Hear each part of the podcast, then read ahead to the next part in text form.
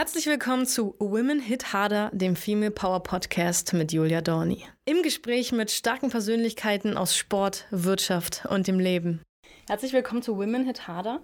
Mein heutiger Gast ist auch bekannt als der starke Mann. Er war der Olympiasieger im Gewichtheben im Superschwergewicht 2008 und hier ist er, Matthias Steiner. Schön, dass du da bist. Dankeschön, das war ja eine schöne Begrüßung. Ja, oder? Ja. Der starke Mann. Ja, hm. Bist du auch immer noch? Ich meine, vorhin kamst du hier an mit deinem Klapprad mit offenem Hemd und ich dachte, jetzt wird gerade eine Coca-Cola-Werbung gedreht. Das sieht man aber auch stark aus, weil das Rad so klein ist. Das ist sehr, sehr, sehr lustig, ja. Also für viele ist es ja so, die kennen ja den Matthias Steiner mit, sagen wir mal, 150 Kilo Mhm. roundabout und jetzt hast du 105. 45 Kilo Weight Loss. Ähm, hast du einfach entschlossen nach deiner Karriere, das, das muss jetzt so sein oder war das so ein inneres Bedürfnis? Naja, vielleicht zur Aufklärung. Ich habe schon oft gesagt und keiner will es hören.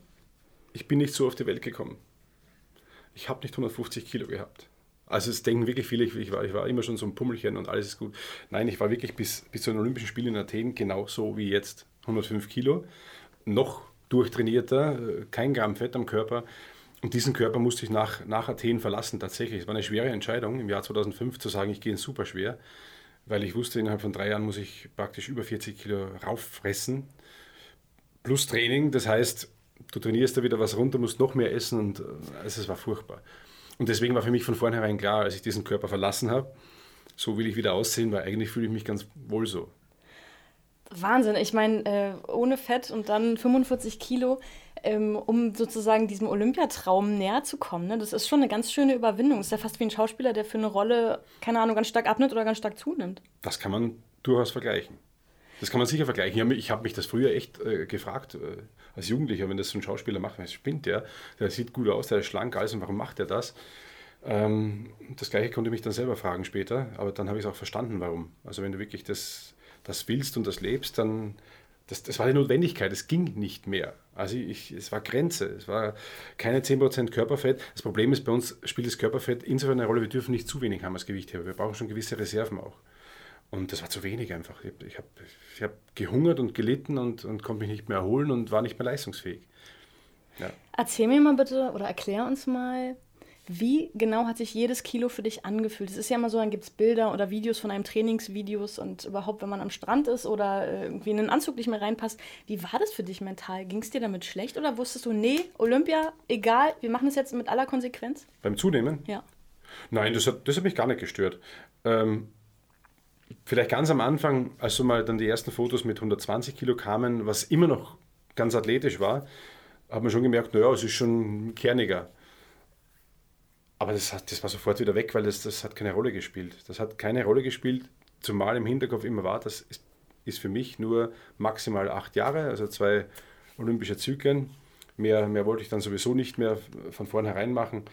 Ähm, das geht, das ist, das ist überschaubar und das hat einen Grund. Und vor allem, ich habe dann schon gemerkt, in der, in der Situation, wo ich zunehme und wo ich noch mehr trainieren kann und durch das viele Essen erholst du dich ja auch besser, ähm, habe ich dann gemerkt, mir geht es gut so, wie es mir geht. Ich bin ja in Dauerbewegung und ich habe viel Muskelmasse. Das heißt, ich bin halt einfach nur übergewichtig und, und kann mich nicht bewegen. Ähm, trotzdem habe ich gemerkt, ähm, die Klassiker aus dem Auto aussteigen, weil ich habe dann noch einige Jahre dasselbe Auto gehabt. Das war dann schon himmelweiter Unterschied. Ein kleines Sportflitzer. ja, tatsächlich. Okay. Es war damals so ein, so ein, so ein uralter Honda Accord. Das war Ja, ein ziemlich flacher, ja. der war wirklich tief, der Wagen. und äh, da, da war es dann schwer. Und dann noch leichter schwitzen. Ich, ich, schwitze, ich schwitze zwar heute nicht viel. Nein, ich schwitze, ich schwitze relativ leicht. Ähm, da habe ich noch leichter geschwitzt. Und die Klamotten. Ich meine, jetzt, jetzt ist echt, ich habe Stangenware. Äh, ich muss nachdenken. Ich sehe ein schönes Hemd und weiß, das gibt es in meiner Größe. Ähm, XL oder was? Oder XXL? Mm, Oder Triple XL? Jetzt? Ja, Nein. Äh, wegen deiner breiten Schultern meine ich. Nein, äh, ähm, also Shirts habe ich jetzt M teilweise. Maximal L, ja, ja. Ist wirklich so. Sie müssen nur lang genug sein. Ich habe ich hab einen langen Oberkörper. Aber, aber gerade das, äh, ja, zu weit darf es nicht sein, sonst siehst du ja aus wie ein Kartoffelsack. Also M bis L, ja, kein XL mehr. Und äh, dann war es tatsächlich zwischendurch äh, Triple XL, teilweise 4 XL. Das ist schon erniedrigend. wenn man es wenn man es nicht will. Also wenn man es eigentlich nicht will. Ja, Dann nur, okay. das war nur für den Traum. Für den Traum. War schon richtig. heftig. Was viele vielleicht auch gar nicht wissen, man fragt sich, was hast du denn eigentlich für einen Akzent? Aber du bist Deutsch-Österreicher und in dem Jahr, als du Olympiasieger geworden bist, 2008, wurdest du ja auch eingebürgert. Und äh, interessant, dass du ja als Deutsch-Österreicher dann für Deutschland dieses Gold geholt hast. Ja, da gab es mal so einen schönen, schöne, schöne, schönen Beitrag bei, in der Harald Schmidt Show. Ja, halb Österreicher, halb Deutscher, ein mythologisches Wesen. Stimmt auch so. Ähm, ich bin Deutscher. Ähm, also halb Deutscher oder halb Österreicher gibt es dann gar nicht, sondern ich muss mich da entscheiden damals. Ähm, es gab für mich auch keine, keinen, keinen Grund jetzt zu sagen, ich, ich, ich will noch Österreicher bleiben, weil es, das eine hat mit dem anderen nichts zu tun, wenn du deine, deiner Familie, deinen Freunden verbunden bist. Äh, das gebe ich ja nicht mit dem Pass ab. Ähm, das war für mich auch für den Traum, war das der notwendige Schritt und, und ich muss ehrlich gesagt sagen, wenn du jetzt von Österreich nach Deutschland oder umgekehrt wechselst, du merkst da gar keinen Unterschied. Nein, ist überhaupt Das sind ja wirklich nur sprachliche Unterschiede und, und ähm, ich glaube, der, der Berliner oder der Hamburger hat, ist weiter entfernt von, Ba- von Bayern als der Österreicher. Also es ist eher regional der Unterschied oder beziehungsweise auch der Wiener ist, ist weiter weg vom Vorarlberger als, als andere. Also das ist, finde ich, völlig überbewertet und ich fühle mich in beiden Ländern extrem wohl. Also Gott sei Dank gibt es da dahingehend die EU, dass es da keine Grenzen gibt und ähm, man merkt ja auch eigentlich, wie grundsätzlich die Länder harmonieren. Ja, das naja. muss, muss man schon sagen. Alles andere sind so kleine Neckereien. Ich habe auch, also als ich noch in der, in, der, in der Nationalmannschaft war, also im Amateurbereich, hatten wir auch die österreichischen Trainer Gerhard und Michael Ettel. Und äh, es war ganz witzig, dass diese Coaches dann sozusagen die Trainer für Deutschland waren. Also irgendwie total auch verbunden. Ja, ja. Ähm, du, ich habe jetzt ein kleines Attentat auf dich vor, weil es ist einfach so, wenn ich dieses Video sehe, wie du Olympiasieger wurdest 2008, es, es rührt mich jedes Mal so sehr und motiviert mich aber auch, ähm, wenn man mal auch einen schweren Tag hat. Wäre es in Ordnung, wenn wir uns das mal gemeinsam anschauen? Wenn du das möchtest, gern. Ja, das möchte ich sehr gern. Auf So, dem Handy. Ich weiß gar nicht, ob ich auf dem Handy schon mal geguckt habe. ja, der Sound wird nicht ganz so gut sein, ne? Das macht nichts. Das hängt das ist die Frage, welches ist. Ja, genau. zufassen müssen. Bei den 248. Jetzt hat er das nochmal erhöht um 10 Kilogramm. Wie will er das denn schaffen? 258 Kilogramm, Matthias Steiner. Und das muss er in den nächsten ab jetzt. Was hast du denn da gerade gedacht? Oh, ist das spannend. Ich habe mir gedacht, dass ich mir jetzt gerne alle Knochen breche. Es ist der letzte Versuch, Der den ich habe. Also mir war das in dem Moment egal, wie gesundheitlich ich da rauskomme. War mir wirklich egal. Die Chance kommt wahrscheinlich nicht einmal wieder und es war dann auch so. Einfach unglaublich. Und dazu muss er das Ding erstmal sauber sich unterlegen. Ja, da kommen meine starken Beine. Die waren mein Gold. Ich krieg Gänsehaut, das ist so schön. Hebel's hoch, kann kann Ah, und dann, ey, das ist Ja, einfach. ja. Also das, das, das Gefühl kann ich echt nicht beschreiben. Das ist so unfassbar, wenn man. Ich mach mal ganz kurz Pause. Ja, ja.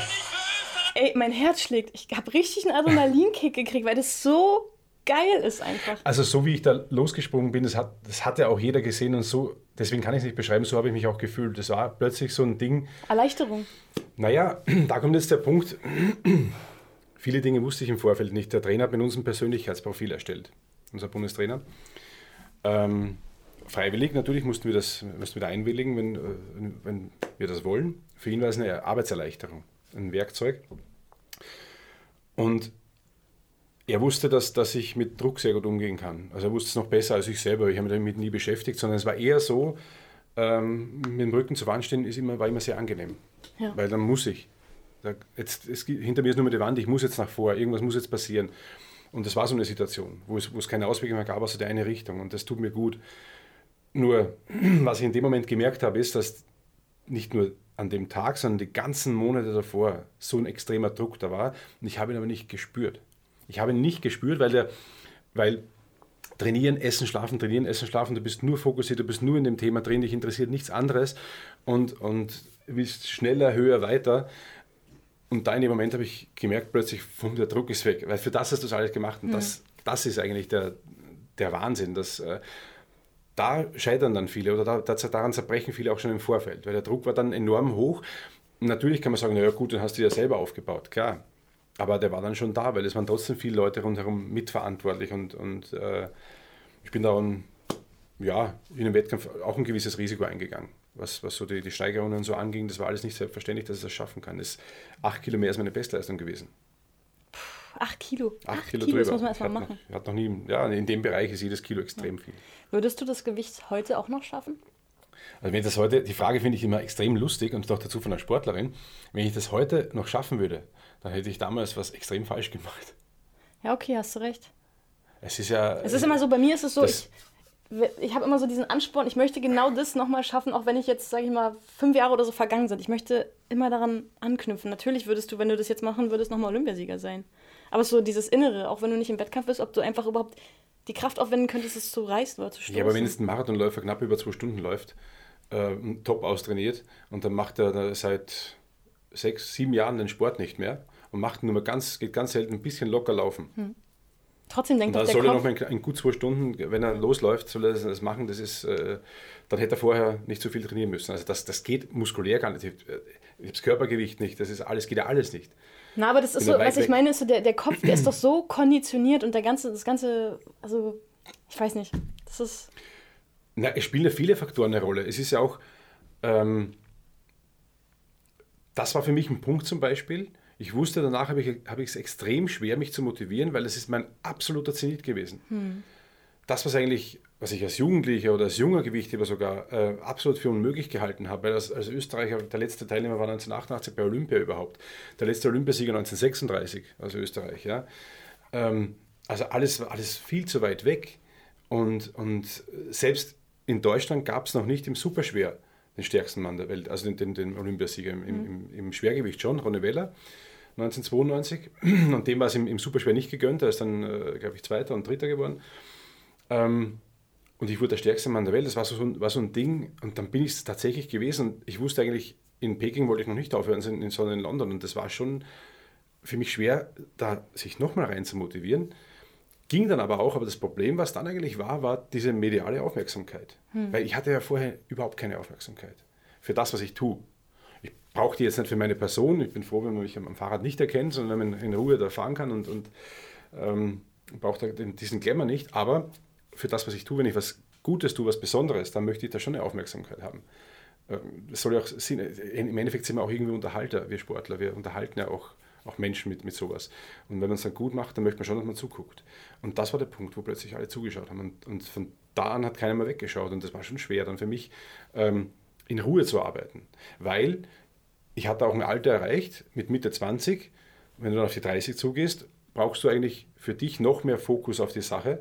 Und den hatte ich dann nicht mehr. Weil Es ging auch da mal ein Interview, da mal ein Drehtag da, das hat mir auch geholfen irgendwo. Hat auch geholfen, der Sport da so ein bisschen mehr Publicity. Aufmerksamkeit zu, zu verschaffen und so weiter. Und diesen Spagat muss ich schaffen. Es ging dann eh ganz gut. Ich bin auch nochmal 2010 Weltmeister geworden. Es war alles okay, auch 2012 nochmal Vize-Europameister im, im Olympiajahr. Aber es war dann alles zu komprimiert und zu knapp für, für, für London. Aber noch Zeit gefehlt. Und ähm, mental, du, als du deine Karriere beendet hast, war das so, hast, hat sich das richtig angefühlt oder war das für dich sehr schwer? Es war nur im ersten Moment schwer. Also wirklich diesen, diesen Moment zu sagen, wo ich mit, mit unserem Bundestrainer Frank Mantik zusammensaß und sage, so jetzt hör mal auf. Ähm, da sind die Tränen tatsächlich geflossen, weil das einfach, das ist ja das Leben gewesen. Ich habe mit zwölf angefangen. Ich war immer schon beim Gewicht mit dabei bei meinem Vater, so als Hobbysportler. War immer schön. Und, und dann mit zwölf begonnen und, und bis, bis eben 31 und, und dann zu sagen, jetzt, jetzt ist Ende, das, was du eigentlich immer machst und liebst. Nur es war von vornherein klar, dass du es nur bis Anfang 30 machen kannst. Das ist schon klar, nur du beschäftigst dich trotzdem nicht damit. Man versucht es rauszuzögern, man möchte es auch eigentlich nicht wahrhaben. Man versucht Man möchte es so- wahrhaben und dann ja. sind wir noch dazu in einer Sportart, wo es jetzt vielleicht auch nicht unbedingt ähm, die, die großen Möglichkeiten gibt wie in anderen Sportarten, was, was Trainer und so weiter angeht. Äh, das ist schwierig, dann da auch hinterher Fuß zu fassen. Hm. Ähm, ich wollte dann schon was anderes machen. Ja. Ich glaube, man braucht dann auch tatsächlich die Distanz dazu, ne? sonst kommt man da nicht wirklich weg von. ja, das stimmt. Wie ist es so, wenn du jetzt ähm, aufstrebende Athleten siehst in deinem Sport? Wie fühlt es sich an? Denkst du so, oh, ich habe eigentlich nochmal, es juckt nochmal, ich möchte nochmal? Überhaupt nicht. Nee, bist Nein. einfach voll weg von Überhaupt nicht. Ja, ich, äh, ich, ich registriere das, nehme das noch äh, manchmal wahr, aber ich bin da keiner, der stundenlang irgendwo vom Computer oder TV sitzt und das Ganze verfolgt. Ich verfolge Sport generell gerne. Und da fixiere ich mich nicht auf eine Sportart. Ich habe gestern US Open Halbfinale geguckt und, und das sind Dinge, die, die interessieren mich dann. schaue ich auch nicht jedes Spiel. Aber wenn sowas ist, wenn so ein Highlight ist oder ein Champions League Highlight, dann äh, solche Sachen gucke ich dann gern. Aber ich nehme dich auf jeden Fall auch als sehr, sehr, sehr ehrgeizigen Menschen wahr. Und da ist die Frage, äh, würdest du, könntest du dir vorstellen, also bei mir ist es so, ich kann nicht einfach irgendwas einfach so machen. Ich habe dann irgendwie den Anspruch, ich muss dann auch richtig gut sein.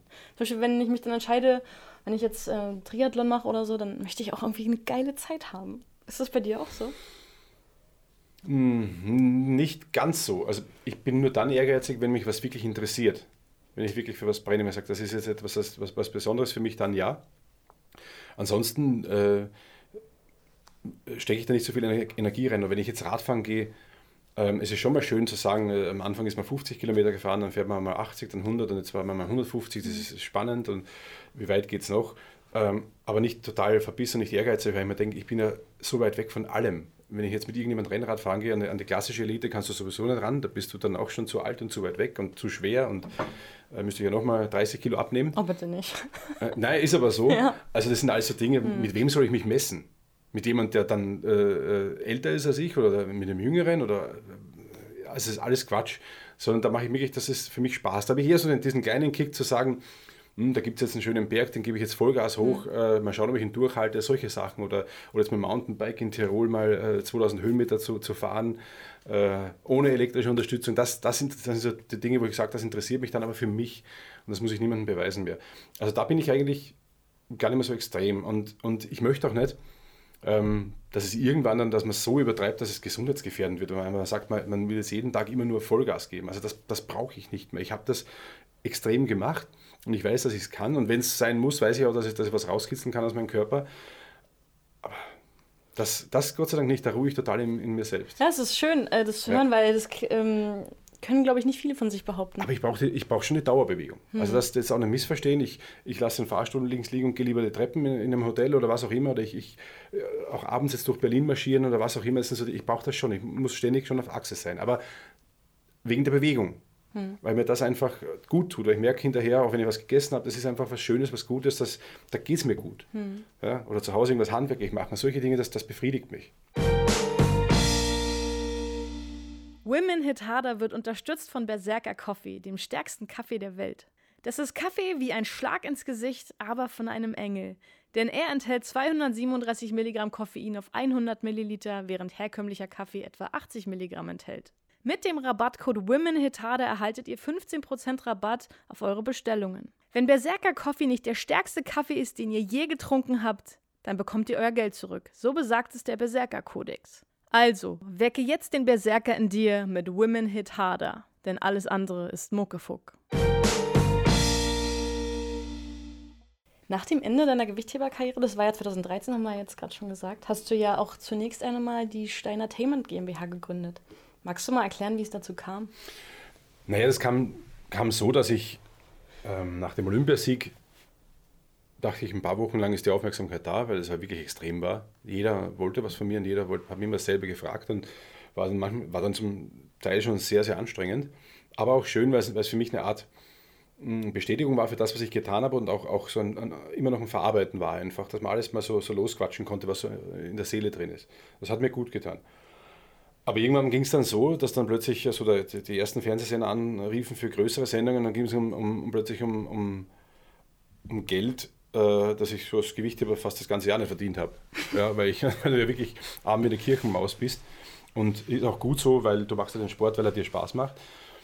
Und da habe ich gesagt, jetzt brauche ich jemanden. Und dann hatte ich ein Management äh, mir irgendwie organisiert.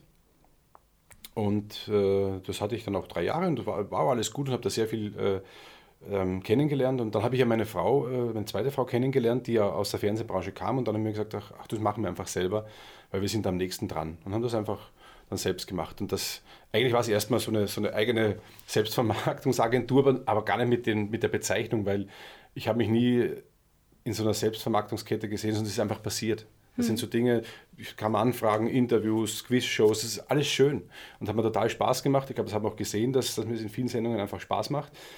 Und nur muss man das Ganze halt dann trotzdem auch äh, buchhalterisch verarbeiten und deswegen die Steiner Themen GmbH. Die hat aber dann auch neue Ideen gehabt, weil mit, zum Beispiel mit dem Abnehmen ähm, war es dann so, dass dann plötzlich äh, klar war, mh, hm, jeder will wissen, wie er abgenommen hat, naja, dann muss ich ein Buch schreiben. Und dann haben, ja, ich weiß, da kommt wahrscheinlich die Frage, aber ich bin ja schon im Redefluss. Nee, nee, drin. voll, ich will deswegen. Schön. Und das ist, dient eigentlich auch zur Erklärung für die Stein Entertainment. Und ähm, dann äh, haben das meine Frau und ich zusammen geschrieben. Sie konnte es ja journalistisch, journalistisch besser aufbereiten. Diese Bildsprache kann sie halt sehr gut. Und das ist uns dann gut gelungen, wurde auch ein Bestseller. Dann haben wir, oder ich habe viele Lesungen gehalten in ganz Deutschland, hat einen riesen Spaß gemacht. Da bin ich auch gewachsen daran und, und habe auch gelernt, wo, wo der wo der Schuh drückt in der Bevölkerung, gerade was Ernährung angeht, und bin dann plötzlich beim Thema Ernährung ein ordentlicher Spezialist geworden. Und das hat alles erstmal die Steiner Entertainment unter einem Dach gehabt. Und aus der ist wiederum die Steiner Food ge äh, er, geboren, äh, ja, Erblüht, entstanden, äh, ja, entstanden. entstanden. Ja. Ja, das ist Wahnsinn. Ich meine, wer könnte wahrscheinlich besser über Ernährung reden als ein Sportler oder wir Sportler? Ich meine, wir wissen so viel. Du hast selber gesagt, du musstest auch früher noch abkochen. Also abkochen ist abnehmen Mhm. für sein Kampfgewicht. Das äh, kann ich auch Ja. gut ähm, nachvollziehen. Das fühlt sich immer schlecht an. Das mache ich seitdem ich zwölf bin. Also 18 Jahre. Das ist fürchterlich. Mhm. Ist Aber es ist part of the game. Das ist part of the game, ja. Hatte ich zum Glück im Superschwer dann nicht mehr. Ja, Gott sei Dank. Weil es wirklich nicht schön ist, weil für mich war das hochgradig frustrierend, bis 105. Ich war 5 Kilo drüber, äh, mit 110 Kilogramm, kein, kein Gramm Fett mehr am Körper und dann noch abkochen. Also in Athen, Olympische Spiele, das muss man sich vorstellen, ich bin dann noch mit 108 Kilo angereist und hatte dann schon unter 10% Körperfett. Das ist extrem für ein Gewichtheber, Ja. er braucht eigentlich eine Masse. Und dann hat es 40 Grad dort gehabt. Ähm, da musste ich am Wettkampftag noch in die Sauna und habe nur mein Hühnchen gegessen. Ich durfte bei meinem Reis essen, gar nichts mehr. Und äh, ich stand dann wirklich wie so ein nasser Sack auf der Bühne und habe gedacht, meine Güte, wo soll jetzt die Kraft herkommen? Aber theoretisch, wenn ihr, ihr wurdet gewogen. Das heißt, ihr Ja. konntest doch aber danach sozusagen noch schnell Kohlenhydrate Ja. zu dir nehmen. Aber es Ja. reicht natürlich nicht so, wir so haben das schnell. Problem, wir wurden, äh, das Wiegen war, war äh, bis, bis eine Stunde vom Wettkampf. Hm. Also zwei Stunden bis eine Stunde vom Wettkampf. Du brauchst erstmal eine Elektrolytlösung. Wenn du jetzt wochenlang nichts mehr isst, Naja. Äh, und das war in Athen so, Hm. dann äh, damals der damalige Trainer auch, ja, dann isst jetzt ordentlich, habe ich ordentlich gegessen, die Hälfte kam wieder raus. Bin Ja. aufs Klo gegangen, kam, kam wieder raus, Ja. äh, weil das, das kann der Magen gar nicht mehr aufnehmen. Du, I, Ja. I feel you. Man allem- muss erstmal zwei Bananen essen oder drei oder fünf oder. Ja, was auch immer. Und selbst das, das Zuckergetränk, und das, das, das kann mit dem Zucker gar nicht tut auch sogar weh, man kriegt das wirklich tut weh, das kam, ja. kam wieder raus. Und das war alles viel schlimmer. Mhm. Ähm, das Buch, was du unter anderem geschrieben hast, Das Steiner Prinzip. Steiner Prinzip, genau. Ja. Oh Gott, Entschuldigung. Ja, nicht schlimm. Ja, Steiner Prinzip. Magst du da, Hauptsache ich weiß es. magst du da nochmal drüber reden? Äh, gerne. Äh, vielleicht muss man noch einen anderen Hintergrund sagen. Es, äh, ein Sportler weiß zwar über Ernährung Bescheid, aber oft auch sehr einseitig, je nach seiner Sportart, die er hat. Und natürlich braucht ein Sportler, der, der einer Dauerbelastung ist, vor allem viel Kohlenhydrate. Und das ist ja nicht alltagstauglich äh, für den äh, Durchschnittsmenschen, ähm, weil wir viele Bürojobs haben, uns wenig bewegen und sowieso schon mit Kohlenhydra- Kohlenhydraten überall konfrontiert sind. Die sind ja erstmal nichts Böses, das darf man ja auch nicht verwechseln. Ähm, nur gibt es mal Unterschiede zwischen Kohlenhydraten zum einen und vor allem die Menge, die wir heute konsumieren, vor allem über Getränke, über Süßigkeiten, die sich auch in den letzten Jahren verändert haben. Also auch Markenprodukte, wo man weiß, vor 30 Jahren waren die nicht so süß. Nur, wo hast du den Vergleich? Ähm, das ist ein großes Problem geworden, auch die Verfügbarkeit und auch der Preis. Es ist durchaus günstig, auch wenn jemand vielleicht ein Geringverdiener ist, gibt es immer noch leider Gottes viel Schrott günstig zu kaufen. Ähm, das ist das Problem. Und der Hintergrund ist bei mir, ich bin seit 20 Jahren Typ 1 Diabetiker. Und da lernst du viel über Ernährung. Typ lernst, 1 ist übrigens der Angeborene und Diabetes 2 ist ja oft der, der noch im Alter dann kommt, ne? beziehungsweise auch Ja, das, das ist jetzt sehr, sehr platt erklärt, aber Ja. das stimmt, weil mit dem Alter stimmt es nämlich Genau. auch nicht mehr. Das war früher so, weil die Menschen sich noch lange viel bewegt haben und noch nicht so viel Schrott gegessen haben. Mhm. Gerade die, die Kriegsgeneration und die Nachkriegsgeneration, da ging es noch eigentlich, was das Essen angeht, eigentlich noch ganz gut, weil sie nicht zu viel bekamen. Vielleicht auch zu wenig, ist der falsche Ausdruck auch noch, aber der Körper kann ganz gut mit zu wenig umgehen. Und mit zu viel eben nicht. Mhm. Und das merken wir in Form von Diabetes. Und jetzt die Typ-2-Diabetiker, dieser, dieser Alterszucker, der ist leider Gottes heute schon bei 50, 40, 30-Jährigen. In Amerika war das jüngste Kind drei Jahre alt. Typ 2 Diabetes, Alterszucker. Ja. Und in. Deutschland kannte ich auch einen 16-Jährigen. Also ist schon nicht ohne. Und Typ 1 ist eine Autoimmunerkrankung. Das ist eben, und jetzt sind wir, jetzt muss ich ein bisschen das, das Thema äh, kurz wechseln, jetzt sind wir beim Thema Corona. Äh, mir ist ein bisschen der Kragen geplatzt, äh, als ich letzte Woche Sieht gelesen- man, er hemmt es ja noch auf. ja, genau. äh, ich habe mich hier wieder zugeknöpft, weil er ging weiter auf, Ja. weil eine, eine, eine große äh, Zeitung tituliert hat, dass äh, Corona kann Diabetes auslösen. Ja, nein, um meine Güte. Ähm, Grippe kann das schon seit Jahrzehnten. Oder seit jeher, seitdem es die Grippe gibt. Und bei mir war der grippale Infekt der Auslöser für Diabetes. Also ich, ich möchte einfach nur damit sagen, wir sollen jetzt nicht zu viel Angst machen. Das kann passieren, weil es ist ein Virus. Und Grippe ist genauso ein Virus. Und äh, nicht jetzt Corona harmlos reden, aber ähm, bei mir kam es eben über die Grippe, Typ 1 Diabetiker, von einem Tag am anderen sozusagen kein Insulin in meinem Körper und dann musst du damit lernen umzugehen. Am Anfang war das der Horror mit 18 Jahren. Du bist, äh, eigentlich denkst du, du bist unsterblich und jetzt geht es richtig los und mit allem geht es richtig los und mit Mädels und super und plötzlich bist du ein schwerkranker Mensch. Und äh, kein Sport mehr, äh, wird das überhaupt mal eine Frau akzeptieren und du weißt, weißt ja gar nichts. Und habe dann das sehr schnell gelernt. Aber du lernst auch sehr viel über deinen Körper, sehr viel über den Stoffwechsel und sehr viel über Ernährung. Und das kann, kann ich natürlich bis heute super nutzen. Ja. Ja, weil ich, im Endeffekt ist der Stoffwechsel der gleiche wie bei dir, nur dass ich kein Insulin produziere. Ja. Und alles, was in meinem Körper jetzt vorgeht, wenn ich was esse, passiert bei dir auch, nur dein Körper macht es automatisch. Und deswegen kann ich dir sagen, wenn du jetzt äh, weiße Brötchen isst und, und ein Softgetränk dazu, dann ist es einfach nicht gut und ich kann dir genau erklären, was im Körper passiert. Ja. ja. Hast du denn, bist du, äh, spritzt du dich oder hast du so einen Indikator im Arm? Nein, Indikator, das sind, das, sind ja, das sind ja Messsysteme. Mhm. Ja, und das andere ist eine Pumpe, die habe ich hier unten, die, die, die habe ich dann äh, am Bauch verteilt, den Katheter muss ich immer wechseln. Oder auch meine Oberschenkel wird der Katheter reingestochen und mit dem Schlauch ist es dann verbunden. Hm. Klingt dramatischer als es ist, aber die Pumpe ist für mich letztendlich äh, eine Erlösung im Vergleich zum Spritzen. Weil nicht, dass mich die Nadel stört, aber du bist flexibler, weil die Pumpe viel genauer einzustellen ist als, als Spritzen. Aber das macht jeder Diabetiker individuell. Ich glaube, ich würde das auch mit der, der Pumpe. Ja, das muss man testen, das muss jeder für sich selbst wissen. Ich habe ja schon immer abgekotzt, wenn ich irgendwie mal mir Heparin spritzen musste wegen irgendwelcher Verletzungen und dann so, oh Gott, die Nadel. Ja, das sind aber Dinge, weil du es dann natürlich äh, nicht oft gemacht hast. Ja. Und wenn du aber natürlich dann tagtäglich Finger pieksen musst und, und, und äh, stechen musst, dann ist es, also nach ein paar Tagen ist es erledigt, weil du weißt, du brauchst es zum Leben und zum Richtig. Überleben. Das ist wahr, ja. Ähm, lass uns doch nochmal über deine Key Learnings in 2020 sprechen, wo du schon jetzt, äh, wo wir im Thema Corona sind. Was hast ja. du denn gelernt in diesem Jahr? Was ich in diesem Jahr gelernt habe? Mhm. Ähm, also für dich ein paar Sachen, die du so mitgenommen hast. Einfach ja, das, was ich sowieso schon wusste, dass man einfach mehr Zeit mit sich selber verbringen sollte. Nur geht es manchmal einfach nicht, weil eben das Rad sich dreht mit Beruf, mit vor allem in der Selbstständigkeit wirklich immer schauen, äh, was man tut und wie viel Zeit man sich nimmt. Wir haben es eigentlich immer ganz gut hingekriegt. Also wir konnten die Zeiten in unserem Beruf immer ganz gut äh, einteilen. Ähm, das ging schon, aber mit Corona war auf einmal plötzlich so viel Zeit und das war herrlich und äh, auch Zeit für die Kinder dann. Und wir haben das Glück, dass wir im Land leben und, und, da war das nicht so spürbar wie in einer Großstadt, also auch mit den, mit den Ausgehbeschränkungen, weil du konntest ja gar niemanden treffen. Wenn du hinten raus bist, warst du im Wald und fertig und das, das war für die Kinder ganz okay. Ähm, ich habe aber mitgenommen, dass, dass sich dann wirklich sehr viele Menschen äh, mit Ernährung beschäftigt haben, noch mehr als vorher, weil sie plötzlich gemerkt haben, hoppala, es geht um meine Gesundheit, ich sollte möglichst keine Vorerkrankung haben. Ähm, also tue ich was. Also ich für mich selber, ich lebe eh so. Also ich mhm. bin kein Gesundheitsapostel.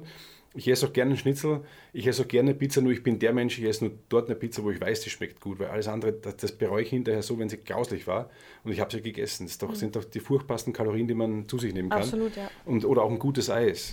Das möchte mhm. ich wissen, wo es das gibt und dann esse ich das. Aber ich esse keine, oder seltenst mal ein abgepacktes. Ich muss halt manchmal noch äh, als Typ 1 Diabetiker, wenn ich Unterzug habe, mal schnell zu irgendwas greifen. Da kann es auch mal irgendwas Fertiges sein, was ich mal esse. Man wird mhm. mich auch da erwischen. Aber ich merke schon, was mein Körper gut tut und was nicht. Auch was das Thema Fleisch angeht. Ich bin kein Vegetarier und esse trotzdem selten Fleisch, weil ich merke, zu viel tut mir einfach nicht gut. Mhm. Das hat, es ist noch nicht mal erstmal das Nachhaltigkeitsthema, das kommt dann noch, sondern wirklich, ich kann als Sportler sehr gut in meinen Körper reinhören. Die Ohren werden ja als, als Leistungssportler mit der Zeit immer größer, die Ohren, die, die in den Körper reinhören. Na, man wird dann, wenn man so auf die 30 zugeht, ah, da zwickt sich, ich brauche nochmal den Physiotherapeuten. Mit 20 hast du ihn zwei Tage nicht gesehen und mit 30 hast du ihn dann zweimal am Tag. weil überall alles, äh, da brauche ich noch was und da brauche ich was. Aber davon profitiere ich auch heute, weil ich wirklich weiß, wenn was zwickt, ja, das ist harmlos, äh, geht übermorgen wieder weg. Und so geht es mir aber auch mit, mit, dem Essen und mit dem Trinken oder Alkohol. Ich bin leider ein Mensch, der, es kann passieren, dass ich abstürze und dann irgendwo zusperre, ja, um 5 Uhr morgens oder um 6 Uhr morgens, weil ich dann geselliger Mensch bin. Das weiß ich. Aber ich brauche das eben nicht. Ich brauche keinen Alkohol. Und im Gegenteil, wenn ich jetzt so zwischendurch ein Bier trinke am, am Abend, äh, mache ich eher selten, weil ich schlafe schlecht auf Alkohol. Ja. Ich schlafe sonst wie ein Baby und das möchte ich auch jeden Abend tun. Und mit Alkohol kann ich das nicht. Und dann verzichte ich lieber drauf, weil Schlaf ich, ich schlafe schlaf lieber gut, mhm. als dass ich äh, einfach ein Bier getrunken habe. Ja. Und diese Dinge meine ich. Also ein gesunder Egoist zu sein. immer erstmal bei sich selber anfangen, ein Selbstbewusstsein, sich seiner Selbstbewusstsein, das ist mir wichtig. Ähm, weil wenn es mir gut geht, dann kann ich ja für die anderen viel besser da sein. Ich finde es ja schön, soziale Menschen sind da sehr, sehr wichtig und das bin ich hoffentlich auch. Aber in erster Linie, der erste Schritt muss bei mir anfangen, dass es mir gut geht und dann kann ich den anderen, bin ich für die anderen viel, viel mehr da, habe viel mehr Energie für die anderen Menschen.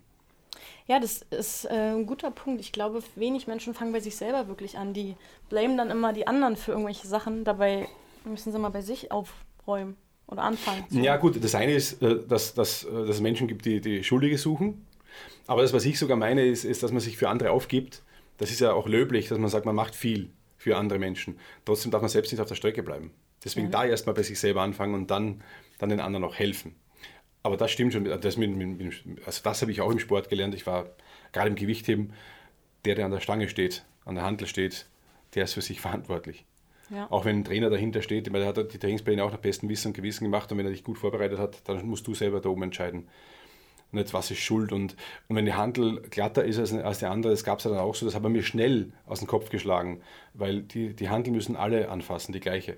Das hm. heißt, die ist für jeden dann glatt. Gibt es ja unterschiedliche Hersteller. Die eine ist griffiger, da haben manche geheult, weil sie blutige Hände hatten. Das war mir aber lieber, weil es dann stabil war. Mhm. Und eine glatte Handel rutscht leichter.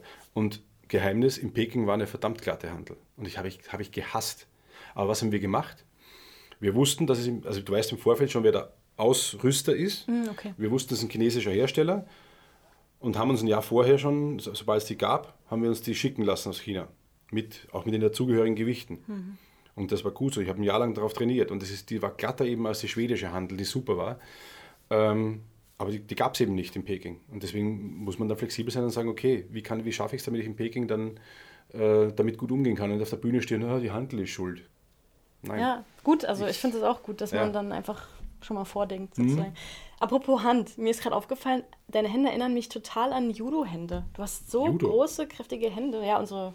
Okay. Kannst du die mal so in die Kamera? Ja, sind die Fingernägel Richtige. einigermaßen. Ja, aber ich bin so, ich habe äh, Pflaumenmus eingekocht. Äh, ich habe die zwei Tage nicht rausgekriegt, das sind Fingernägel. Ja, wir haben so viel Zwetschgen am, am, äh, auf unseren Bäumen. Äh, das ist schade drum. Und zeig mal deine Handinnenseite. Na, das, das ist jetzt alles schon wieder gut, ja. abgeheilt. Das sah bestimmt früher verrückt aus, oder? Also ja, das ist. War das in Peking sogar oder irgendwo, irgendein Wettkampf war das, wo ich dann auch hier die, das war ein anderer Wettkampf, aber ich musste die Tapes halt hier regelmäßig mhm. dran machen, weil das hier weggerissen ist. Also ja. das, reißt, das reißt ja hier richtig. Mhm. Die Haut hier, da konnte ich so, so Schrauben ein paar Millimeter reindrehen. Da habe ich mal so einen, Gag gemacht und habe so spitze Schrauben reingedreht. Tut gar nicht weh, weil es eine harte Haut ist. Ja. Ähm, der musste regelmäßig weghobeln, wirklich mit dem richtigen Hobel. Gibt es ja. so, so Hauthobel, Hornhauthobel und, und Raspeln und, und das hat man immer schön gemacht mit dem Bimstein in der Badewanne. Und wenn, das, wenn du das nicht gemacht hast, dann ist ja. mit der Handel hat er das schön weggerissen. Ja, Oder hier drin. Ja, hm. Wenn das, genau. das Magnesia, das, ja. das trocknet ja die Hände aus. Total. Jetzt konnte ich aber trotzdem Hautcreme ist nicht viel, wenn, wenn die nicht richtig einzieht. Am nächsten Tag an der Handel wieder, dann ist wieder alles so schmierig. Genau.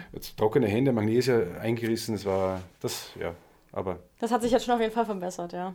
Das ist weg. Ich habe auch, guck mal hier, ich habe überall irgendwelche und ein Einhornpflaster heute.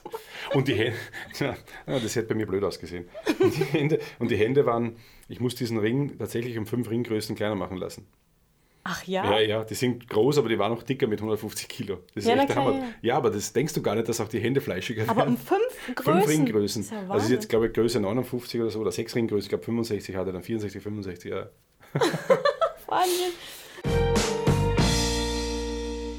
Women Hit Harder wird unterstützt von Malantis, einem Familienunternehmen aus Stuttgart, das regionale CPD und Hanfprodukte selbst herstellt. Und ganz wichtig dabei, ohne Tierversuche. Das heißt, Malantis sind tierversuchsfreie Kosmetik auf CPD-Basis, nur mit natürlichen Inhaltsstoffen, also ohne Silikone, ohne Parabene, ohne Mineralöle, ohne künstliche Konservierungsstoffe oder Mikroplastiken. Mit dem Codewort Women Hit Harder bekommt ihr auf www.malantis.de sogar 15% Rabatt. Viel Spaß beim Stöbern und bleibt gesund. Lass uns doch mal nochmal ähm, über dein Steiner Food reden. Also ich freue mich ja sehr. Vielen Dank, dass es es endlich gibt. Jeder Weightcut sollte jetzt äh, gar kein Problem mehr sein, denn Low Carb Protein Toast ja. zum Beispiel oder Proteinbrötchen. Das ja. ist so cool. Ja. Und mit ganz viel Ballaststoffen, 5,1 ja. Gramm Eiweiß. Ähm, kannst du ja nochmal darüber erzählen, wo es die jetzt noch geben wird? Das unsere Naja, das würde ich, das würde ich jetzt gerne erzählen. Aktuell gibt es nur online unter steinerfood.com. Steinerfood.com. Ja, das ist das Einzige, äh, leider Gottes erstmal. Man ist okay, es gibt, Hauptsache es gibt es überhaupt. Mit dem Einzelhandel verhandeln wir noch, äh, da laufen Gespräche. Es muss halt eben, es sieht aus wie Brot, es schmeckt wie Brot. Ähm, es ist aber kein Brot in dem Sinne, sondern es ist, es ist noch, äh, die Inhaltsstoffe sind noch viel, viel wertiger, weil eben viele Ballaststoffe drin sind, ähm, weil mehr Eiweiß drin ist und weil eben tatsächlich unter 3 Gramm Kohlenhydrate sind. Und das ist eben der Oberknaller. Also der, der Punkt ist der, jetzt ich als Typ 1 Diabetiker, wenn ich jetzt hier ein paar Scheiben esse oder von einem Brötchen, zwei Brötchen esse, ich muss kein Insulin spritzen. Das ist sehr gut. Das, Das heißt aber ja. auch, für den gesunden Menschen, der schüttet auch keines aus und die Fettverbrennung läuft weiter. Das ist ja das, was bei einem klassischen Low-Carb-Mahlzeit passiert. Das heißt, man, genau, der Ble- Insulinspiegel bleibt gleich, das ist auch eben wichtig fürs Abnehmen. Ähm, das geht aber meistens nur mit Salat und dann noch mit ungezuckerter Marinade oder ein Stück Fleisch oder ein, ein Eiweißshake, der aber nichts zum Beißen ist. Also das sind alles so Dinge und das, und das ist eben tatsächlich so fertig gebacken, eine, eine, schon möchte ich sagen, eine Weltneuheit, weil es gibt es zwar als Backmischungen ähnlich mit, mit anderen Inhaltsstoffen, aber die deutlich teurer sind, weil andere Inhaltsstoffe drin sind. Uns ist es wirklich gelungen, ähm, das so, so hinzukriegen, dass es leistbar ist für jedermann und ähm, dass es wirklich schmeckt. Also du, du beißt, du schmeckst, du schmeckst den Belag drauf, das war mir ja wichtig. Dass man nicht irgendwie ähm, äh, sagt, jetzt lege ich mir einen Käse drauf und das schmeckt dann nicht mehr nach Käse, weil das Brot so dominant ist. Das war eben das, das Wichtigste für mich. Und ähm, es waren knapp, knapp sechs Jahre Entwicklungsarbeit, bis es so schmeckt, wie es wirklich, wie es jetzt, wie es jetzt schmeckt. Das ist eine lange Zeit. Das ist eine lange Zeit. Und äh, jetzt gibt es aber in dem Unternehmen viel zu tun, weil es muss über, über die großen Maschinen dann äh, gut und verlässlich laufen. Das ist äh, gar nicht so, so einfach, weil es, natürlich ein anderer Herstellungsprozess ist. Aber es, äh, und natürlich, es, das Problem ist eben nach außen hin, es sieht aus wie Brot. Und es musst du aber eben sagen, es ist dann doch ein bisschen teurer als ein klassisches Brot. Das muss man dann erstmal erklären. Aber wenn man es mal verstanden hat, dann ist es logisch. Und es hat eigentlich eine große Zielgruppe, weil zum einen die Abnehmwilligen, ja, die können auch mal auf einen Shake verzichten, können sowas essen. Apropos Shake, der Sportler, der kann jetzt auch plötzlich ein Brötchen essen statt ein Eiweißshake. Ein Brötchen mit Frischkäse drauf, da hat eine Eiweißbombe und trotzdem kommt er nicht äh, aus der Fettverbrennung raus. Hilft enorm. Dann haben wir die Diabetiker, sowieso. Auch der Typ 2er, wo der Arzt sagt, du darfst kein, solltest kein Weißbrötchen mehr essen. Hier kann er ein weißes Brot wieder essen, ähm, statt seinen Salattagen. Also es, ist, es, es erreicht sehr viele Menschen. Also ich danke euch auch, also dir, Steiner Food, sehr, weil ganz oft ist es so, wenn ich auf dem Breakcut bin für einen Kampf und dann sitzt du da und hast nur irgendwie dein Hühnchen Ja. und nix. Ich kann sagen, ja, ich esse mal mein Steiner Food Brötchen. Genau, Tomate, Mozzarella Genau. mit dem guten Olivenöl und dann eben sowas dazu und das ist trotzdem noch keine Kohlenhydrate. Und, ähm, und das sättigt eben und die Ballaststoffe werden total unterschätzt. Ja, das ist. Und vielleicht noch zum Schluss, für mich geht es jetzt nicht um, um ein, ein Low-Carb-Leben, weil das würden wir auch nicht durchhalten, sondern es geht um Alternativen, um Low-Carb-Mahlzeiten, dass man immer wieder in unserer High-Carb-Zeit mit den ständigen Bäckerverführungen, Süßigkeiten, Brezen, äh, Softgetränke, was auch immer, Latte Macchiatos mit Sirup drin und alles Mögliche, dass wir da ein bisschen gegensteuern und sagen, okay, ich mache meine Mahlzeit Low-Carb. Ja. Und das ist eigentlich für mich, deswegen sehe ich so aus, wie ich aussehe, ich esse normal und weiß aber, wenn ich es übertrieben habe, jetzt kommt wieder eine Low-Carb-Mahlzeit. Das kommt dann, mache ich ein paar Mal die Woche und geht mit dem Brot einfacher. Sehr gut. Danke dafür. Schön, dass ihr das an den Markt gebracht habt. Wir machen jetzt mal weiter mit unserer Rubrik 15 schnelle Fragen. Der ist übrigens nicht stark, ne? Also ich finde den super. Also hier steht er ja. du hättest die richtig, äh, Guck mal hier. Kannst du ja, Ja. mal drauf. Also, der stärkste Kaffee der Welt. 237 Milligramm Koffein auf 100 Milliliter. Also sechsmal mehr als herkömmlicher. okay, kann ich jetzt damit nichts anfangen. Oh, Okay, sechsmal mehr, gut. So, zack. Jetzt habe ich das. Das heißt, ich muss, müsste dann im Endeffekt weniger, weniger trinken, ne? aber ich trinke so gern Kaffee. ja, ich auch. Also ich, ich, bei mir werden schon sechs Tassen am Ist ja Tag. auch gut für den Stoffwechsel. Das ist super. Ich trinke nur schwarz. Ja, ist auch Weil, besser. ja, und da schmeckst du auch, ob ein Kaffee gut ist oder nicht. Du merkst aber auch, der ist nicht sauer, ne? Das ist total Ja, klasse. herrlich. Ja, mega. Ich bin begeistert. Berserker. so, Rubrik 15 schnelle Fragen. Okay, die erste Frage kann ich mir jetzt selbst beantworten. Kaffee oder Tee?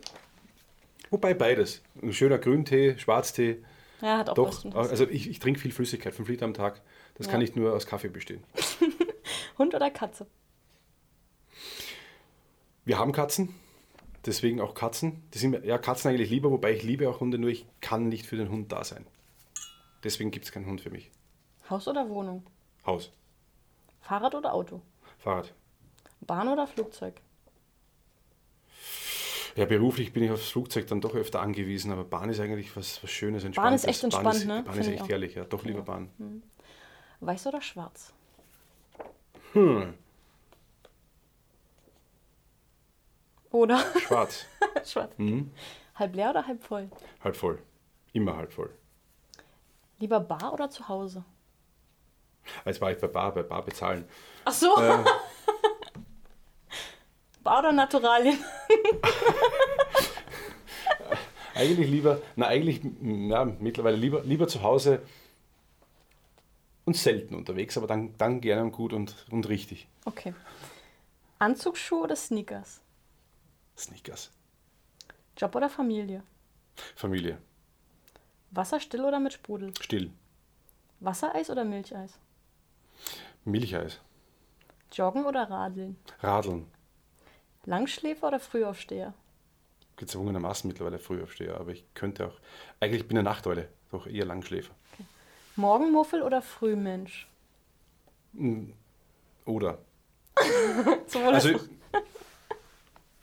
ich, es ist schön, wenn es ruhig ist morgens, aber die Einstellung ist so, der Tag kann nur schlechter werden. Also mir geht schon morgens gut. Ich bin doch. Ich bin auch ganz glückselig, wenn ich einfach morgens mein Ritual habe mit meinem Kaffee, ganz entspannt, sitze ich erstmal am Stuhl oder am Bett und. Ich bin aber kein Muffel. Also wie gesagt, der Tag ist super, aber ich habe es gern ruhig morgens. Ja. Hm. Doch. Was ist eigentlich für dich Männersache? Oder Frauensache? Kannst du es überhaupt so pauschalisieren oder sagst du, ah, das ist Quatsch? Es gibt ein paar biologische Voraussetzungen, wo wir, wofür wir Männer einfach nicht da sind. Das ist nochmal Kinder gebären. Ähm, das, da, da, und da finde ich auch die erste Zeit finde ich sehr wichtig, dass, dass Frauen sich Zeit nehmen können für die Kinder. Also das, da wäre ich wirklich stark dafür, dass wir in unserem Sozialsystem das noch besser machen, dass die Frauen später wieder leichter in den Job kommen, dass sie länger zu Hause bleiben können, dass sie keine beruflichen Nachteile haben. Weil ich glaube, es rede ich mich dann gleich wieder in Rage, wenn ich jetzt mit, dem, mit, dem, äh, mit, mit der politischen Korrektness äh, anfange. Da, liebe Kolleginnen und Kollegen, da kriege ich Allergien, weil alleine durch diese Tatsache, dass ich das ausspreche, weise ich darauf hin, dass die Frauen benachteiligt sind. Das stört mich. Wenn ich sage Kollegen, dann sind alle gemeint. Seit jeher.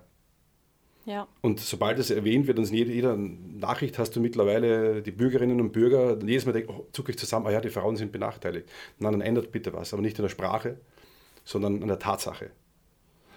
Diese Dinge sollte, das, das sollte man ändern, deswegen will ich, will ich auch nicht pauschal sagen, was Männersache ist. Ich finde, mein Vater, der ist Jahrgang 39, war sicher auch immer aufgrund dessen, ich will nicht sagen äh, egoistisch, aber schon sehr auch bei sich, aber der hat, das war zu Hause normal, dass man vom, vom Tisch aufsteht, den Tisch abräumt, Geschirrspüler einräumt oder das Geschirr abwascht oder Sachen wegräumt, Ordnung hält. Das war nicht alles, also der war da kein Macho und das ist der Frau überlassen, sondern es gibt, gibt gewisse Dinge, den eigenen Mist macht man für sich selbst. Und dann gibt es dann gibt's Einteilungen, die man sich einteilt als Ehepaar oder Partnerschaft, und man sagt so, was, was ist denn, wenn ein Mann gern kocht und eine Frau nicht? Ja, dann, dann kocht doch bitte der Mann. Ja. So, und wir haben jetzt die Einteilung bei uns so, dass, dass mehr ich koche, weil ich gern koche. Und meine Frau ist einfach in, in, in vielen äh, Bürodingen, auch kreativen Dingen besser, äh, was jetzt gerade unsere Ideen angeht. Da bin ich dann immer wieder nur dann da, wenn es dann auch um Entscheidungen geht. Oder manchmal schon, da gibt es auch Dinge, wo ich, wo ich kreativ sein kann, aber nicht genug. Äh, aber ja, mittlerweile bin ich für, für die Fotos zuständig zum Beispiel. Ich koche gerne, ich belege das gerne, ich mache das, dann mache ich die Fotos für, für die sozialen Netzwerke und so weiter. Das hätte ich mir auch nicht gedacht. Aber das, man teilt sich das dann auf. Also da, für mich deswegen Mann, Frau. ja Dass, nee, dass ein Mann äh, eine Handel stärker ist als eine Frau, ja, das ist biologisch, meine Güte. Ja. Da kann man jetzt sagen, Gewichtheben ist ein Männersport, aber warum soll es eine Frau auch ausüben können, wenn es ihr Spaß macht? Oder? Ja, ich danke dir. Ja, Wirklich, danke dir für bitte. diese Aussage. Das ist schön mal auch zu hören. Und was zeichnet deiner Meinung einen Helden aus?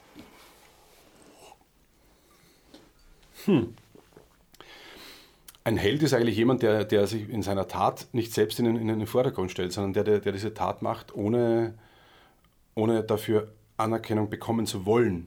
Dann bekommt er sie sowieso. Aber dass es einfach wirklich aus dem Herzen raus macht, ist für mich ein Held, egal welche Taten. Würdest du dich selbst als Helden bezeichnen? Aber vielleicht nicht immer. Held des Alltags. Vielleicht nicht, ja, vielleicht nicht immer. Aber ich versuche schon nach, nach wirklich nach bestem Gewissen, Wissen und Gewissen alles für die Familie und für, für, für meine Kinder zu tun, dass, äh, dass sie alle Voraussetzungen haben, die sie fürs, fürs Leben brauchen und, und auch Dinge vorzuleben eben. Es ist nicht immer einfach, weil die Kinder haben auch ihren eigenen Kopf, aber ich, ich glaube, wir erwarten viel von Kindern, auch in der heutigen Gesellschaft, aber ähm, ich glaube, durchs eigene Vorleben eben wie es mein Vater auch getan hat zum Beispiel. Meine, oder meine Mutter, die will da gar nicht außen vor lassen. Mhm. Aber wenn, wenn du dich als Junge so an einen Vater hältst, dann ist es, glaube ich, auch wichtig, was du, was du zu Hause vor den Kindern tust. Das, die, die gucken sich das ab. Ja, absolut. Wie alt sind eure Kinder? Sieben und zehn. Zwei ja. Jungs. Zwei Jungs. Mhm. Und äh, kommen sie da auch nach dir so im sportlichen, im Baren? Sie bewegen sich sehr gern. Das möchte ich schon okay, sagen. das muss bei euch genetisch Ja, sehr gern. Ja, ja, das, das ist wirklich, also war bei, mein, bei meinem Vater schon so, dass er sich extrem gerne und viel bewegt hat. Ist bei mir so, extrem gerne und viel. Äh, und bei den Kindern auch. Die haben, und, aber grundsätzlich, ich beobachte auch die Gesellschaft. Die Kinder bewegen sich grundsätzlich gern. Und das sollten wir ihnen nicht nehmen. Wir, wir nehmen denen das ja ganz gern, dass wir überall mit dem Auto hinfahren und, und nichts mehr mit dem Fahrrad machen und kaum was bewegen lassen. Und da hat eben schon zu viel Sport mit dreimal die Woche. Nein, das, das kann ich dem Kind nicht zumuten. Doch, die können sich bewegen ohne Ende. Das, das kommt schon später, muss man lang genug sitzen. Also Kinder bewegen sich gern. Sie spielen aktuell Fußball, das habe ich auch begonnen. Tennis spielt auch schon eine Rolle. Und an der Handel sehe ich sie eigentlich nicht. Ähm, das müssen sie, wenn, dann von selbst anfangen. Das habe ich auch gemacht. Aber würdest du für deine Kinder, die wünschen, dass sie dir vielleicht denselben Werdegang einschlagen wie du, könntest Nein. du dir. Warum?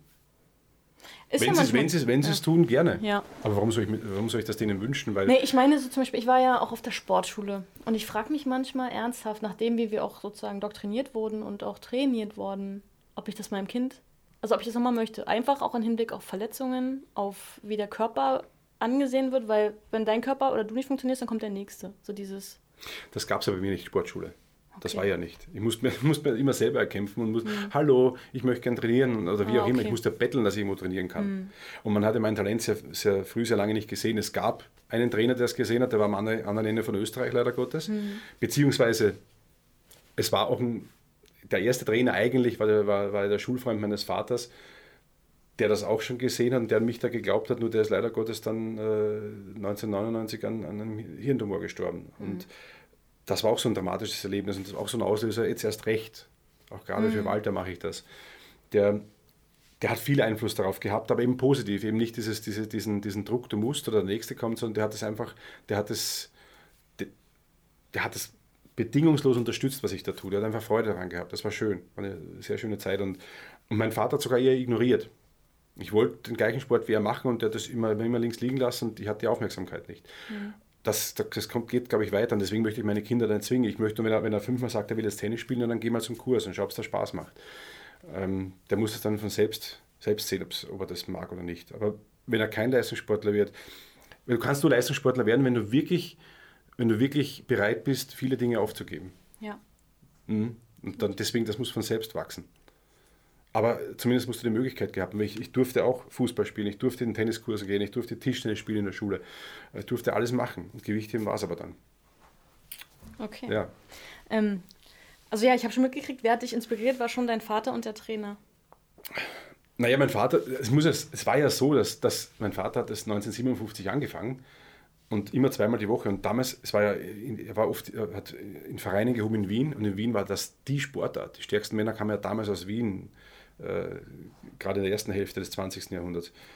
Und da war aber noch die klassische Wirtshausatmosphäre. Das war in den Hinterzimmern von Gasthäusern, geraucht wurde, gesoffen wurde überall und dann, dann, dann wurde da gehoben. Und so habe ich tatsächlich noch begonnen. Äh, Anfang der 90er sogar gab es dann wirklich noch so Vereine.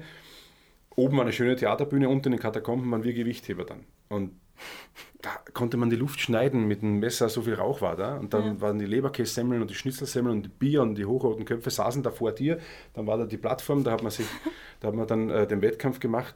Es war richtig derb, aber es war für das Kind total faszinierende Atmosphäre. Ja, es war so eine faszinierende Atmosphäre. Es war also keine Turnhallenatmosphäre. Und es hat mir gefallen. Ja. Und da wollte ich immer auch mal sowas machen. Da durfte man so ein paar Wettkämpfe machen aus der Konkurrenz mit neun, zehn Jahren. Und mit zwölf habe ich dann richtig angefangen. Aber wie ich mich bewegt habe am Anfang, hat mein Vater sowieso nicht dran geglaubt. dass das, das, was wir, die kamen nicht richtig in die Hocke und nichts. Aber eben Walter Legel, der schon, der hat das dann, der hat gesagt, ja, nächsten Wettkampf machst du so und so viel Kilo und das hat gestimmt. Und das hat mich total fasziniert, dass der das gut einschätzen konnte. Und so, so ist es dann entstanden.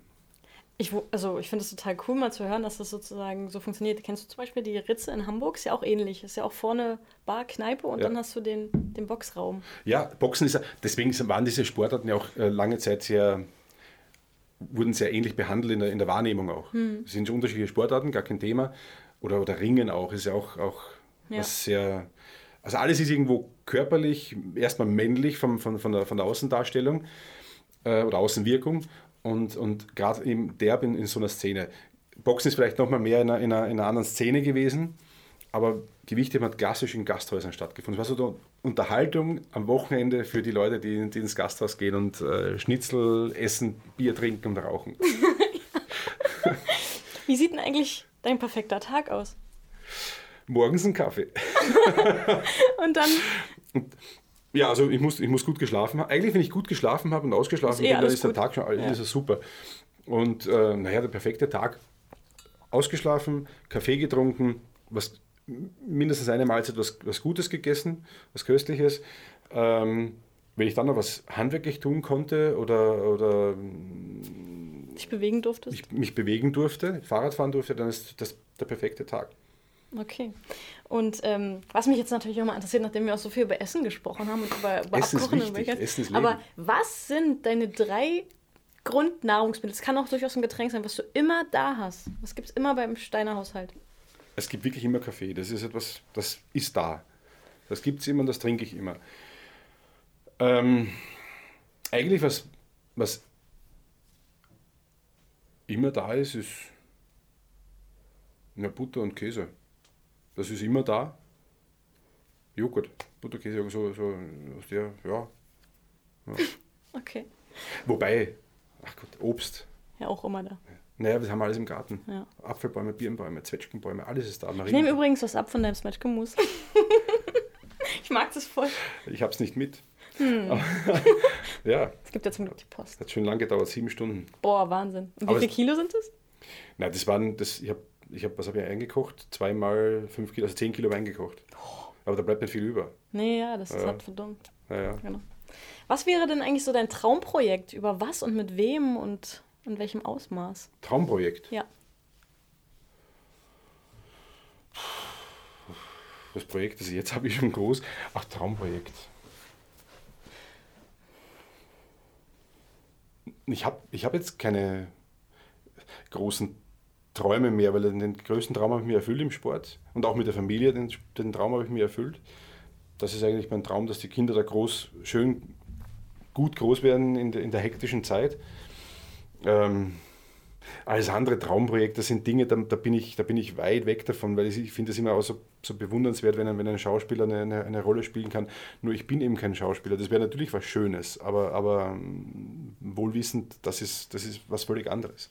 Und äh, ich finde, man, man kann vieles probieren, aber man, man kann sicher nicht alles machen. Das sind Dinge, die man kann es auch übertreiben. Absolut. Ja, ja, also Traumprojekte in dem Sinne, die ergeben sich bei mir dann immer so die Dinge. Ja. Also ich meine, ein Traum wäre natürlich, wenn es dann überall in allen Supermärkten zur Verfügung stünde, oder? Ja, aber das, wie auch immer, ob Supermärkte sind oder, oder anderswo, ich möchte einfach nur, dass es für jeden zugänglich ist. Mhm. Das, wär, das ist so die, die, der Traum. Also das ist eigentlich das, was, wir, was ich jetzt mache, das kann man schon als Traumprojekt bezeichnen, aber es ist halt jetzt, jetzt mit viel Bauchweh verbunden, weil ich weiß, wir haben noch so viele Produkte äh, im Köcher, die toll sind, auch Richtung Kuchen und so weiter, die, die, die man dann aber wirklich, die man dann eben mit Nutri-Score A anbieten können. Das ja. ist eben das Tolle, also wirklich grün bei der Lebensmittelampel und trotzdem schmecken. Das ist eben der Punkt. Deswegen ist das für mich schon ein Traumprojekt, weil ich weiß, auch ich selbst kann mich, kann mich damit super versorgen. Ich esse das dann gern und kann das, kann das als, als Typ 1-Diabetiker auch super essen. Und auch bei Kuchen, weil ich esse auch gerne mal was Süßes. Und das sind so Dinge, das, das ist eigentlich eh schon Traum genug. Wenn das Traum ist, wenn das stabil, wenn das Unternehmen stabil dasteht. Also ich, ja. es geht nicht immer nur um, um, ums Wachstum, ich weiß, der, der klassische äh, Unternehmer, es geht immer nur ums Wachstum. Aber ich finde, den Hals kann man ruhig mal voll, voll kriegen, nur es muss schon gesund dastehen. Es ist schon ein Aufwand, dass das Unternehmen gesund dasteht, damit das auch immer verfügbar ist. Ja, guter Punkt auf jeden Fall. Ja. Was ist denn eigentlich deine größte Schwäche?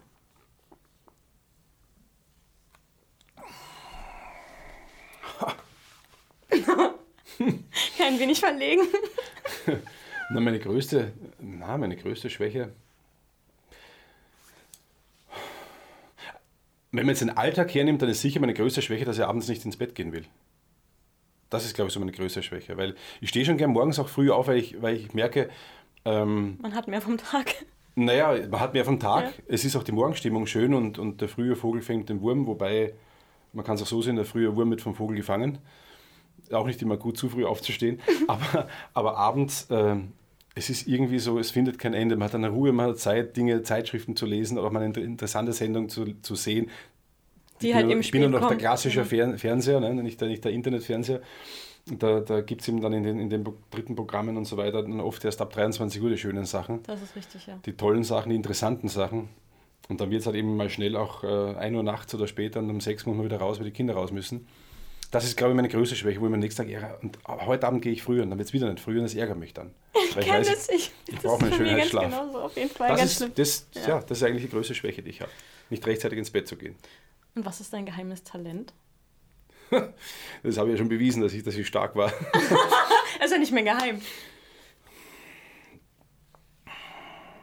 Nee, Na, geheim. Geheim ist es auch nicht, dass ich handwerklich äh, doch ziemlich begabt bin. Wobei es wissen nicht viele. Ich habe zwar einen Handwerksberuf gelernt. Welchen ähm, Äh, Gaswasserinstallateur, Zentralheizungsbauer, das war vier Jahre, war eine schöne Zeit. Wobei ich habe mir sehr viel von meinem Vater angeeignet, er konnte alles. Von Autos reparieren über Tischlern und sonst was. Und äh, es ist auch heute so, ich habe jetzt äh, letzte Woche gerade den Auspuff meiner Mutter geschweißt im Auto. äh, auch kein Problem, äh, anstatt in die Werkstatt zu fahren. Ja, das gut. kann ich auch. Da spart man sich viel Geld. Und ich finde es aber, da, das finde ich wieder eine, eine schöne Herausforderung zu sagen, ich habe es hingekriegt. Gar nicht ums Geld sparen, sondern Ja. ich habe es hingekriegt. Und äh, oder ich habe Handläufe selbst geschmiedet, dann äh, weißt du, das müsstest du mir Schlosser genau sagen, wie du es haben möchtest. Und das habe ich ja selber gemacht. Dauert dann zwar ein bisschen länger, aber geht auch. Aber dann nach ganz eigenem am Essen. Und also eigentlich hat das handwerkliche Talent ist so ein bisschen mein, mein, mein Geheimnis, weil ich mir doch viele Dinge zutraue und auch dann kann und wird auch so, wie ich mir das vorgestellt habe. Ja. Okay, sehr schön. Du wirst es nicht glauben, aber wir sind tatsächlich schon wieder am Ende. Eine Schade. Stunde ist um. Dann machen wir noch eine Stunde. Challenge! Kamera, Kamera läuft. Der Kaffee ist auch alle. Aber wenn du magst, gehören gern die abschließenden Worte dir, lieber Matthias. Der schmeckt kalt noch besser.